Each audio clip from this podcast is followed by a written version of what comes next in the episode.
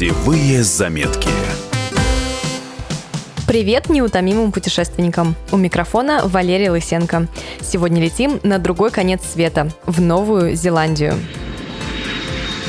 Добираться придется долго, около 30 часов, ведь прямых рейсов из Москвы, увы, нет.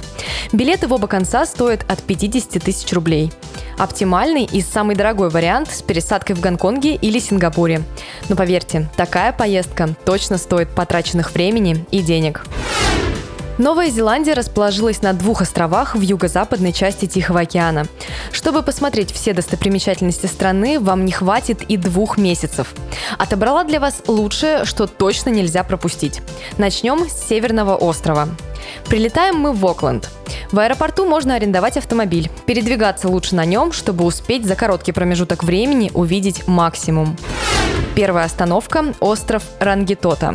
Это спящий вулкан. Добраться до него можно за полчаса на пароме. На месте взять экскурсию. Повезут вас на диковинном тракторе с пассажирским прицепом. Маршрут на 4-5 часов. По пути главные достопримечательности, например, лавовые пещеры. Но самое интересное, зачем нужно сюда приехать, это забраться на вершину вулкана. С нее открывается вид на залив и на центр Окленда. После восхождения отправляйтесь на популярный пляж Муривай в часе езды от города.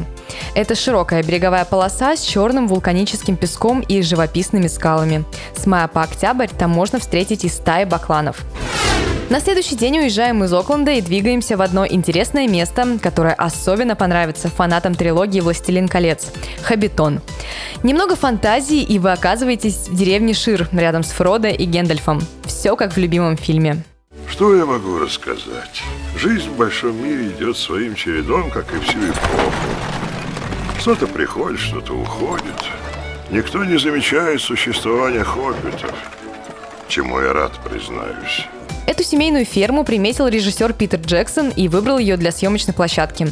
Посетить Хабитон можно только в составе экскурсии. Это обойдется вам примерно в 3,5 тысячи рублей. Не хотите толпиться? Покупайте индивидуальный тур. 30 тысяч на группу до 4 человек. В деревушке все как на экране любимого фильма. Дома хоббитов, мельницы и знаменитая таверна «Зеленый дракон».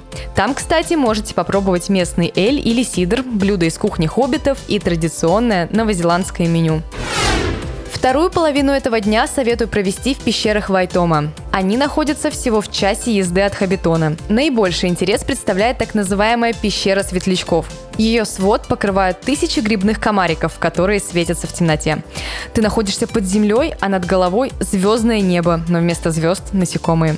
В экскурсию включены прогулка по пещерам и сплав на многоместных лодках. Есть варианты для экстремалов, так называемый сплав по Черной реке. Половина этого маршрута проходит через кромешную тьму. Возьмите с собой сменную одежду, ведь в таком приключении выйти сухим из воды не получится.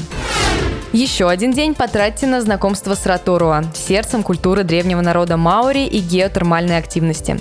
Эта местность знаменита горячими источниками и грязевыми озерами. Там же расположен и самый большой гейзер Новой Зеландии. Он бьет на высоту 30 метров. Земля там буквально дышит. Посетить стоит и колоритную деревню Тамаки, где можно в полной мере ознакомиться с бытом маори и даже попробовать их традиционную пищу. Ну а завершите день в местном спа-центре. Там есть бассейны с природной кислой водой, которая заживляет раны и снимает боль. Путевые заметки.